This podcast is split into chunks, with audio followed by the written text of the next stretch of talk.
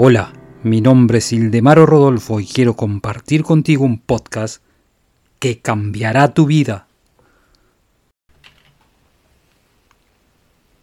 Ahora entendiste que es evidente de que para expresar fuerza, abundancia u otra propuesta constructiva, debes de utilizar tus emociones para darle a tus pensamientos sentimientos para que puedan tomar forma.